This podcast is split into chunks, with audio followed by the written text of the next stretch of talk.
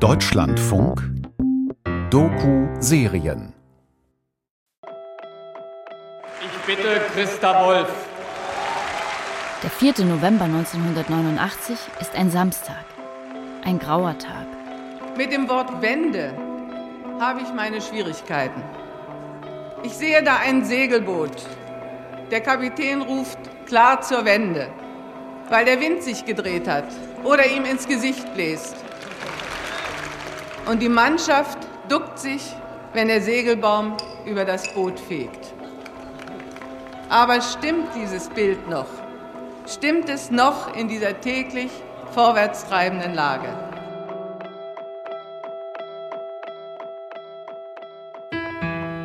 Neuland. Featureserie von Dörte Fiedler. Folge 6. Transformationen. Der Staatssekretär Karl Nendl hat Dienst im Haus der Elektrotechnik. Aus dem Fenster des Büros kann man den Alexanderplatz gut überblicken. Er liegt ihm zu Füßen, sozusagen. Bereitschaftsdienst im Ministerium. Wir saßen ja am Alexanderplatz in der achten Etage. Da konntest du ja auf dem Alexanderplatz sehen, wie das sich füllte. Und wie die alle redeten, da von der Gysi und alle, wie sie alle hießen. Und wie war das für Sie? Konterrevolution. Sehen Sie das heute noch genauso? Nein, ach, Mensch, Mädel, doch nicht mehr. Doch nicht nach 23 Jahren Kapitalismus sehe ich das doch nicht mehr so. Und die Bürger, die wollten was anderes, ne? das haben sie doch gekriegt. Ich stelle mir vor, es ist schon kalt draußen und feucht. Der obere Teil des Fernsehturms verschwindet im milchigen Himmel. Wenn man an der Heizung steht und aus dem Fenster hinaus auf den Alexanderplatz schaut, steigt die Wärme auf. Irgendwo in Bauchhöhe wird es Hitze. Öffnet man das Fenster, kann man hören, was die Lautsprecher übertragen, wann gelacht, wann geschimpft, wann applaudiert wird. Was das für ihn bedeutet hat, frage ich ihn. Dass mein Leben zu Ende war. Mein Leben war deshalb zu Ende, weil ich ja ein Träger des Systems war. Und das war weg. Ich hatte überhaupt keine Vorstellung, dass das mal zu Ende ging. Da kann man heute nachdenken, wie man will und richten, wie man will. Das ist alles, wie wir sagen, kalter Kaffee. Es gab einen Staat und der lebte nicht, ging kaputt und ein anderer Staat hat ihn ersetzt. Punkt. Und in dem anderen Staat muss man jetzt leben. Szenenwechsel. Ein paar Tage vor der großen Berliner November-Demo bekommen die Leute vom Ökologischen Arbeitskreis in Dresden eine Nachricht übermittelt. Wir waren wieder in unserer Trägergruppe zusammen, die die, die nächste Bittandacht vorbereiten sollte. Die war für den 5. November geplant. Und da kam der juristische Vertreter der evangelischen Kirche. Der kam rein in die Versammlung, hob die Hände und sagte, reines Silizium ist gefallen. Das war's. Und daraufhin haben wir sofort umgestellt von Bittandacht auf Dankandacht. Haben die Leute aufgerufen, bringt bunte Tücher mit, bringt Blumen mit. Der Ministerrat der DDR hat am vergangenen Freitag, am 4. November, seine Entscheidung vom 25. August 1987 zurückgenommen. Damit entsprach er dem dringenden Antrag mehrerer staatlicher Stellen Dresdens. Die Leute, die nun Blumen mit hatten, die haben der, der Polizei die Blumen in die Hand gedrückt. Und ein Polizeiauto stand dort, das war ein einziger Blumenberg. Und das war natürlich ein ganz besonderes Ereignis. Ne? Es wird kein Rheinsiliziumwerk in Gittersee geben und damit keine gefährlichen Transporte von Trichlorsilan vom Chemiewerk Nünchritz nach Gittersee über Dresdens Straßen, damit keine Schadstoffbelastung von Grundwasser und Luft, keine Fortsetzung eines absehbaren ökonomischen Missgriffs, keinen Verstoß gegen internationale Abkommen zum Schutz von Wohnsiedlungen vor Chemieunternehmen und einiges mehr. Ein Sieg also vieler Einzelner. Die Kreuzkirche in der Mitte der Altstadt ist übervoll. Auch draußen sind Hunderte. Nach dem Dankgottesdienst ziehen die Menschen durch Dresdens Straßen. Die erste offiziell genehmigte Demonstration in diesen Wochen. Und die Demo endete am Pirnaschen Platz. Da kann ich mich noch gut erinnern. Da war also Nendel mit dabei, da war Wittek war mit dabei und die gratulierten uns dann und sagten, also es ist nur ihr Kampf erfolgreich ausgegangen und naja, das war's dann. Ich habe dem zugestimmt, dass äh, Gittersee eingestellt wird. Punkt. Mehr kann ich dazu nicht mehr sagen. Wir haben verloren.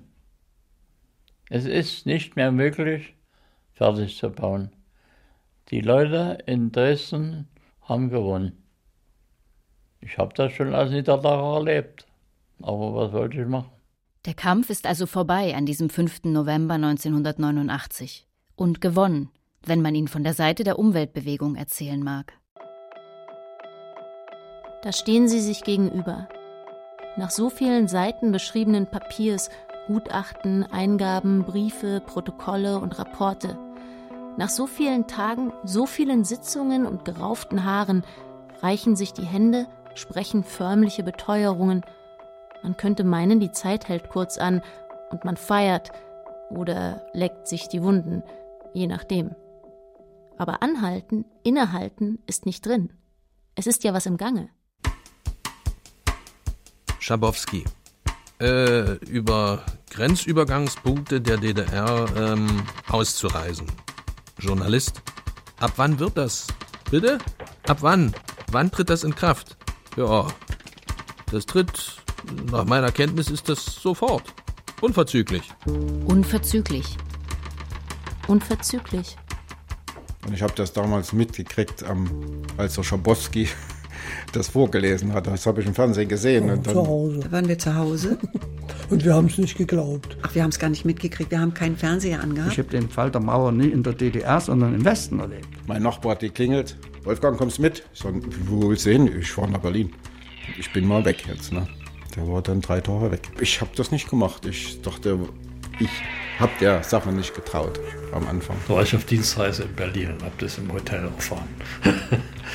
Im Radio, im Hotel kam die Nachricht, die Mauer ist gefallen. Und da dachte ich, hey, du bist selber in Berlin und merkst das nicht, sitzt im Hotel. Ich habe das Ganze am 9. November nicht mitbekommen, was da passiert ist, wenn ich ehrlich bin. Ich habe mich dann hingelegt. Also ich hatte nicht den, den Bedarf, da jetzt an die Grenze zu rennen. Ich habe zu denen gehört, vielleicht zu vielen, vielleicht zu wenigen, ich weiß es nicht, die das Ganze mit etwas Besorgnis gesehen haben. Und dann rief unser Sohn aus München an und sagte, Mama, habt ihr gehört, die Grenzen sind offen. Und meine erste Reaktion war, jetzt ist er durchgedreht. das, das war wirklich, ich dachte, jetzt spinnt der.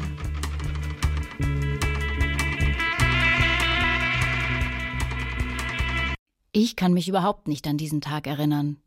Der eiserne Vorhang ist gefallen. Stelle ich mir ziemlich rumpelnd vor, eigentlich.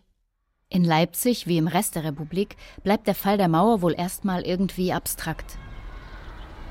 Ich würde mich gern an den Freitag, den 10. November erinnern. Sicher bin ich wie immer zur Schule gegangen, treffe meine Freunde auf dem Weg. Sicher liegt was in der Luft. Für Frieden und Sozialismus seid bereit, immer bereit. Ob wir das noch gesagt haben an diesem Morgen? Die Chronisten zumindest sind pünktlich. Jedes Jahr fluten sie die Bildschirme mit den immer gleichen Bildern und Sprechchören. Mauerspechte und Trabikolonnen, Jubel, Tränen, steife Mützen, Schnauzbärte, Kaltwellenfrisuren. Szenenwechsel.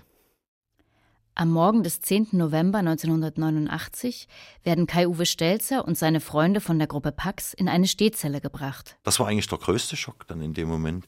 Wir wurden ja ohne Vorwarnung auf die Straße gestellt. Die drei sehen sich das erste Mal seit dem Prozess. Irgendwer hat da schon ein Gerücht gehört. Die Mauer ist auf. Und da, was die Mauer ist, also, hä, Quatsch. Also, Blödsinn. Aber nee, nee, doch, die soll oft sein, Mann, das wäre doch was, oder? Die lassen uns vielleicht raus. Das war aber auch mehr so Spinnerei. Also eigentlich, wir gehen jetzt auf Transport. Und dann mussten wir da in die Kleiderkammer, unsere, wurden unsere Klamotten uns ausgehändigt und man bekam einen Postkarten großen Schriebs in die Hand, Entlassung. Wurden wir einfach auf die Straße gestellt, ohne wie es weitergeht, warum und was und wie. Zack, da standen wir draußen. Nach Berlin oder in den Westen fährt er nicht sofort ist ihm alles zu viel. Später dann, wenn die Zeit in ein Vor der Wende, nach der Wende geteilt sein wird, arbeitet er für eine Weile als Clown. Und weiter geht es. Ohne Pause. Szenenwechsel. Am 30. Dezember 89 ist für uns die letzte Schicht gewesen. Das war praktisch Schluss. Horst Tiller aus der Hauerbrigade Julius Futschig gehört zu den Bergbaukumpeln, die mit dem Aus des Rheinsiliziumwerks in Dresden-Gittersee keine gesicherte Arbeitsstelle mehr haben. Dass der Bergbau hier zu Ende geht, ist ja schon lange klar. Aber dass einem gleichzeitig das ganze Land unter den Füßen wegrutscht. Da sind wir eingefahren und da sagten sie bloß, bist du mit dabei? Ich sage ja. Dann folgt ein Rauf und wieder runter. Kommen Sie unten an der Sohle an, werden Sie wieder hochgeschickt. Und oben angekommen, wieder nach unten. Drei, viermal geht das so. Ein Tanz, eine Choreografie. Früher sind die Bergleute auf ihre letzte Schicht mit Anzug und Zylinder eingefahren. Das gehörte dazu. Na? Nicht bloß eine, eine Verabschiedung, das, das war für die Kumpel gemacht. Na? Und das war irgendwie, bleibt das in der, in der Erinnerung. Das Hoch- und Runterfahren war ja noch gar nicht das Schlimmste. Wo man dann alles weggelegt hat. Die Sache, hier kommst du nie wieder her. Von den über 1000 Beschäftigten werden 500 in den Rückbau und später dann in die Sanierung des Bergbaubetriebes gehen. Für etwa 200 wird ein Baubetrieb gegründet. Der Rest steht auf der Straße. Horst Tiller ist 39. In Bergmann-Rente hätte er mit 50 gehen können. Arbeitslos aber wird er erstmal nicht. Man muss sich kümmern, sagt er, und geht auf den Eisenhammer arbeiten, eine Gießerei, bis die dann pleite macht. Helles Licht bei der Nacht schon angezündet, schon angezündet. Also für mich war es schlimm. Ich wusste ja, wenn ich wieder auf den Bau gehe, ist das nicht mehr so, dass es ein geregeltes Leben ist. Ja, es geht, bis die Sonne aufgeht, bis die Sonne untergeht immer. Tiller zieht von Baustelle zu Baustelle, von Job zu Job. Heute ist er Rentner und ackert fleißig in seinem großen Garten. Wie die Geschichte des Willi Agarts Bergbaubetriebes dann weitergeht, ist ein, naja, ein Schurkenstück? Schurkenstück, das unglaublich und beinahe klischeehaft exemplarisch zu sein scheint. Aber das weiß man natürlich noch nicht, während es passiert. Die Treuhand verkauft den Baubetrieb als Gittersee GmbH an den iranischen Investor Dr. Hashemi. Hashemi lenkt das Geld in die eigenen Taschen und verschwindet. Er wird bereits wegen anderer krimineller Delikte via Interpol gesucht. Die Gittersee GmbH erholt sich nicht davon. Die Treuhand setzt einen westdeutschen Manager an die Spitze, der die Pleite nicht verhindern kann. Oben in Gittersee stehen heute vor zwei verwaisten Gebäuden des ehemaligen Betriebskomplexes die schönsten rosa blühenden Kirschbäume. Ein Schild verkündet, hier entsteht voraussichtlich ab Januar 2017 ein Self-Storage-Lagerhaus für jedermann. Gibt wohl keine Jedermanns in Dresden-Gittersee, die davon Gebrauch machen wollten. Szenenwechsel. Am 19. Dezember 1989 kommt Helmut Kohl nach Dresden und spricht zum DDR-Volk. Symbolträchtig vor der Ruine der Frauenkirche. Für Annette Wittber beginnt dieser Dezembertag wie viele andere. Sie fährt nach Dresden-Klotsche ins Zentrum für Mikroelektronik. Kohl wird am Flughafen in Klotsche landen, gleich um die Ecke sozusagen.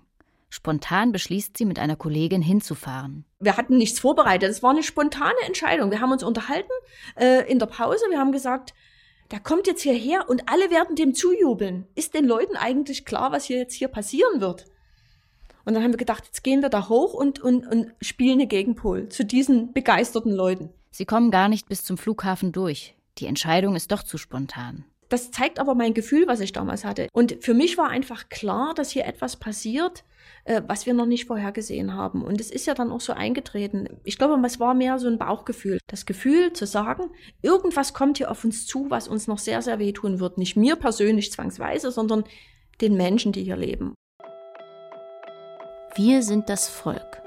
Auf den Straßen werden drei Buchstaben gegen drei andere ausgetauscht. Eine kleine, eine winzige Verschiebung. Die Kapitäne rufen klar machen zur Wende. Es wendet sich ein Das zum Ein. Im Dezember 89 tritt Karl Zeiss Generaldirektor Wolfgang Biermann zurück. Sang- und klanglos. In Dresden im Zentrum für Mikroelektronik arbeitet man weiter, irgendwie nach Plan. Die Parameter der Wissenschaft zerbröseln ja nicht, nur weil ringsherum alles andere bröselt. Was macht man, wenn so viel gleichzeitig passiert, quasi im Zeitraffer? Nicht möglich, auf alles zu reagieren, geschweige denn aktiv zu werden. Einatmen, ausatmen, einen Fuß vor den anderen setzen? Seit dem Beginn des prestigeträchtigen Staatsauftrages sind etwa vier Jahre vergangen. Seitdem ist der eiserne Vorhang gefallen, die Mauer ist offen, Tausende haben die DDR verlassen, die Regierung ist zerbrochen und was da noch alles kommen mag, ist ungewiss. Während der Arbeit am Staatsauftrag Mikron bekommen alle Mitarbeiter monatlich einen leistungsabhängigen Gehaltszuschlag, der allerdings nur im Falle eines erfolgreichen Entwicklungsabschlusses ausgezahlt wird. Und als dann sichtbar wurde, also hier wir steuern auf eine Währungsunion zu, dann wären sozusagen diese ganzen angesammelten Beträge verschwunden. Jens Knobloch, der Chefentwerfer. Da hätten wir nichts davon gehabt, deswegen haben wir gesagt, wir müssen im März fertig werden mit der Entwicklung, damit wir das noch ausgezahlt, in, in DDR-Geld natürlich noch ausgezahlt gekriegt haben, sodass man also jetzt nicht alles verloren hatte. Und gab es dazu da auch nochmal so eine offizielle Übergabe in irgendeiner Form? Nee, da hat sich doch keiner mehr dafür interessiert. An die 400 Millionen Mark sind in den letzten Jahren in Forschung und Entwicklung geflossen. Die Fertigungsstrecke für den Megabit-Chip ist fertig. Aber unter den Bedingungen der Marktwirtschaft ist er viel zu teuer. Überflüssig? Die Fertigung eines Megabit-Speichers wäre unsinnig gewesen. Das stimmt, aber das, die Mikroelektronik-Entwicklung doch nicht. Wir haben das doch nicht für die DDR gemacht. Wir haben das dafür gemacht, dass wir Mikroelektronik kriegen die Notwendigkeit, Mikroelektronik zu haben und, und weiterzuentwickeln, die hat sich mit dem Ende der DDR doch nicht erübrigt. Sonntag, der 1. Juli 1990. Wir gehen in die Kirche. In der Kollekte ist die Hälfte altes Geld und die Hälfte neues Geld. der Chor singt. Unser Großvater ist in der Kirche. Zu Hause essen, kleines Schläfchen. Ab heute keine Personenkontrollen mehr an den Grenzen.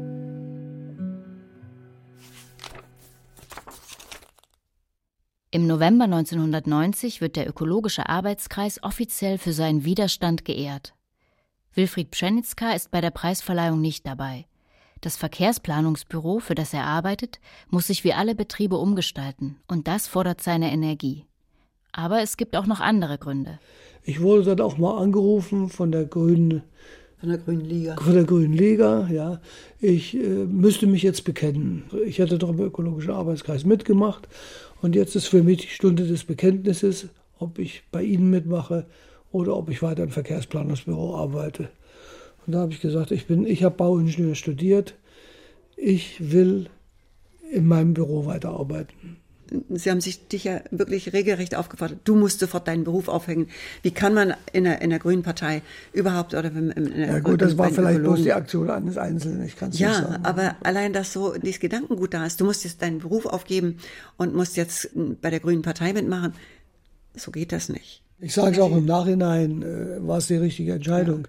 Die, diese Grüne Liga und die grünen Verbände waren ja doch im Wesentlichen nur auf Protest gebürstet verhindern.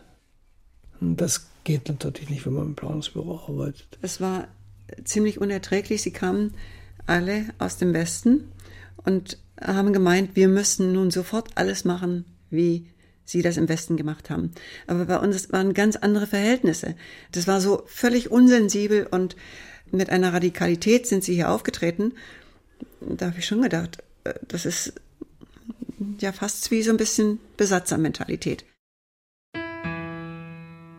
Szenenwechsel. Die Leibold-Monteure sind zu diesem Zeitpunkt schon längst nicht mehr in Dresden. Wie die Baustelle zum Abschluss gekommen ist, da verschwimmen die Erinnerungen von Wolfgang und Yvonne Radloff. Die Ereignisse haben das überrollt. Die Baustelle war immer noch da und dann auf einmal war das, dass Deutschland vereint war und, und damit war das Moment aus dieser Baustelle raus. Also nach dem Motto, wenn jetzt hier die Grenzen offen sind, was soll dann dieser ganze Mist mit der Geheimhaltung? Und, und, und, und er musste dann auch nicht mehr dahin fahren. Ich weiß auch gar nicht, was dann war. Er arbeitete dann plötzlich an anderen Projekten. Ich kann nur sagen, diese Entscheidung damals, dort in dieses Team reingeworfen zu werden und dort tätig zu werden, hat über alles gesehen das gesamte Leben inklusive meiner Frau und der Kinder komplett beeinflusst. Die Radloffs bleiben befreundet mit den Ingenieuren aus der Dresdner Mikroelektronik. Und sowohl im privaten wie im geschäftlichen vertiefen sich die Beziehungen über die nächsten Jahre noch. 2006 ziehen sie nach Dresden und bleiben dort für gute zwölf Jahre. Also ich glaube, wenn ich nicht hier gewesen wäre, hätte ich die Tragweite dieser Maueröffnung überhaupt nicht verstehen können. Zur gleichen Zeit schwärmen die Abteilungsleiter des ZMD aus und versuchen, ihre Leute unterzubringen. Dadurch, dass wir so viel selber machen mussten, hatten wir einen derartig hohen Wissensvorsprung vor anderen, sodass die alle erfolgreich ihre speziellen Fähigkeiten also auch in neue Unternehmen eingebracht haben. Jens Knobloch und alle etwa 80 Mitarbeiter seiner Abteilung finden gemeinsam mit weiteren 70 einen neuen Forschungsstandort. Am Ende war es äh, unser Glück, dass jetzt mein Bereich, dass wir dort bei Fraunhofer eben Anklang gefunden haben und gesagt haben, gut, wir nehmen euren Teil aus dem Betrieb raus und machen da ein Forschungsinstitut, Fraunhofer Institut für Mikroelektronik draus. Knobloch bleibt im Dresdner Fraunhofer Institut bis 2009. Seitdem ist er Rentner. Während die meisten Ingenieure relativ problemlos unterkommen, beginnt für die Mehrzahl der 3500 Mitarbeiter eine Zeit der Unsicherheit. Viele werden entlassen, am Ende bleiben 400. Aber es entstehen auch eine ganze Reihe kleinere neue Firmen, Ausgründungen, die sich bis heute in Dresden gehalten haben. Annette Wittbe aus dem Vertrieb kann bleiben. Sie erlebt all die folgenden Umstrukturierungen des Betriebes, die Heere von Beratern und Treuhändern, das Kommen und Gehen der Manager. Ein Ping-Pong-Gefühl, so stelle ich es mir vor, zwischen Zukunftsangst und Hoffnung, Beharrlichkeit und Ohnmacht. Was wir damals gebraucht haben, war jemand, der vorn steht und uns erklärt, dass wir gut sind. Der Siemens-Manager Kurt Gabrecht füllt damals diese Rolle aus. Dass wir das Recht haben zu überleben, dass wir stolz auf das sein können, was wir tun und dass wir nur den einen oder anderen Weg nehmen müssen, um das zu erreichen. Und an der Stelle war er einfach der Richtige für uns. Da muss also jemand kommen und bestätigen, was man eigentlich ja selber weiß, wissen könnte. So eine Zeit ist das. Szenenwechsel. Wann haben Sie denn erfahren, dass gegen Sie Untersuchungen laufen? 1992 und der Prozess war 1998. Sechs Jahre wurde ermittelt. Sechs Jahre war ich immer wieder zum Verhör. Schlimm. Angeklagt wird er gemeinsam mit dem Leiter des Bereiches kommerzielle Koordinierung, Alexander Schalk-Golodkowski, mit drei Außenhändlern des Außenhandelsbetriebs Elektronik Export-Import und drei leitenden Managern der Firma Leibold Herreus wegen Verstoßes gegen das Embargo. Weil die DDR nicht als Ausland gilt, greift das Außenwirtschaftsgesetz nicht. Nendel und die Mitangeklagten werden deshalb auf der Grundlage eines alten Militärregierungsgesetzes aus der Besatzungszeit angeklagt. Ich habe mich damit abgefunden, einer derjenigen zu sein, die für das, was war, zur Verantwortung gezogen werden sollen. Ich bin dadurch, Entschuldige, wenn ich das so sage, eine gerichtsbekannte Person geworden. Vorher kannte mich niemand, anschließend kannten mich alle, weil die Berliner Zeitung darüber geschrieben hat. 12.06.1998 Neues Deutschland, Berlin, Reuters ND. Der ehemalige DDR-Staatssekretär für Elektronik, Karl Nendel, ist am Donnerstag wegen illegaler Einfuhr von Embargogütern aus der Bundesrepublik verwarnt worden. Zugleich erhielt er vom Berliner Landgericht eine Geldstrafe von 66.000 Mark, die zur Bewährung ausgesetzt wurde. Gegen drei weitere ehemalige DDR-Wirtschaftsfunktionäre verhängte das Gericht Geldstrafen mit Bewährung zwischen 4.000 und 16.000 Mark. 3.4.2000 Berlin dpa Erstmals ist in einem Berliner Strafverfahren ein westdeutsches Unternehmen verpflichtet worden, Gewinne aus illegalen Embargo-Geschäften mit der DDR an die Staatskasse zurückzuzahlen. Die Wirtschaftsstrafkammer des Berliner Landgerichts ordnete am Montag die Rückzahlung von 1,5 Millionen Mark an. Gleichzeitig wurde der frühere Vorstandsvorsitzende der Leibold AG Hanau als Verantwortlicher für die Lieferungen zu 27.000 Mark Geldstrafe verurteilt. Ein zweiter früherer Mitarbeiter in leitender Funktion muss 11.250 Mark zahlen. Es ist erledigt. Ich bin noch nicht, nicht mehr bereit, darüber sachlich zu reden. Wir leben im Heute, junge Frau. Wir leben nicht in der Vergangenheit. Und das heute, das ist für mich Zufriedenheit. Früh, Mittag, Abend, am Tag über, ruhig sitzen, da sitzen. Das ist der Rest meines Lebens. Ich bin zufrieden.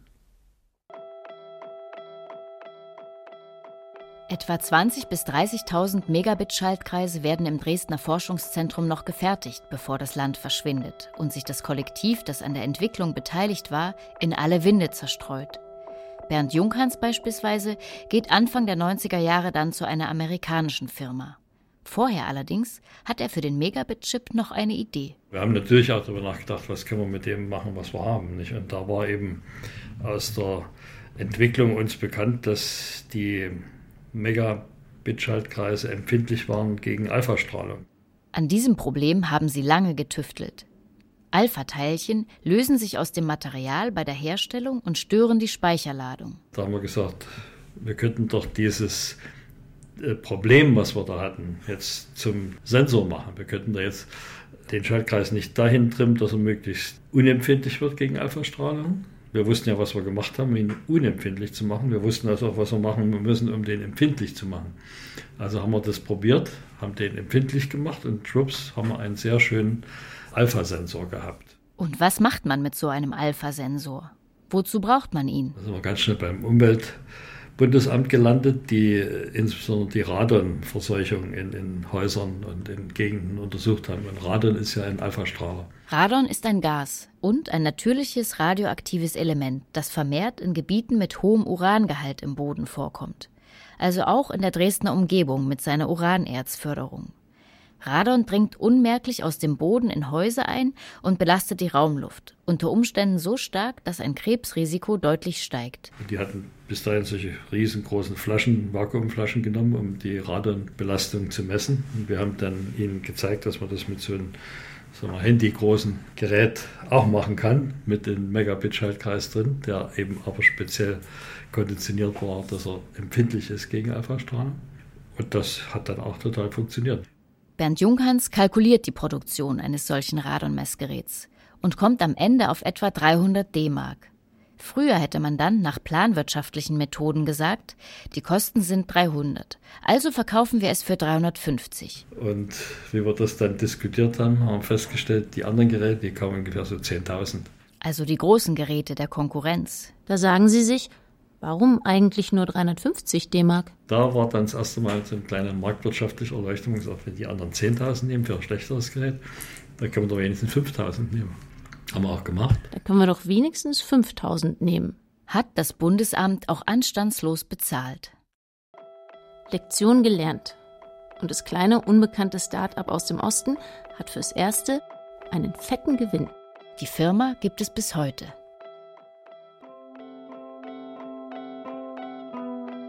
Wir leben im Heute, junge Frau. Wir leben nicht in der Vergangenheit. Und das Heute, das ist für mich Zufriedenheit. Früh, Mittag, Abend. Das ist eben der Rest meines Lebens. Ich bin zufrieden.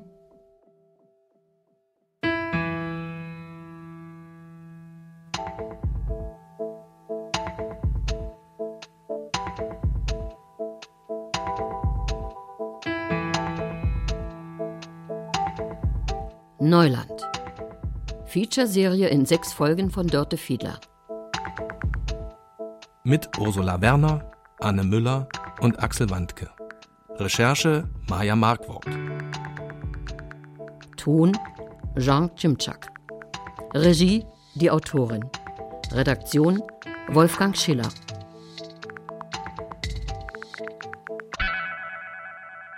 Eine Produktion des Deutschlandfunks 2018.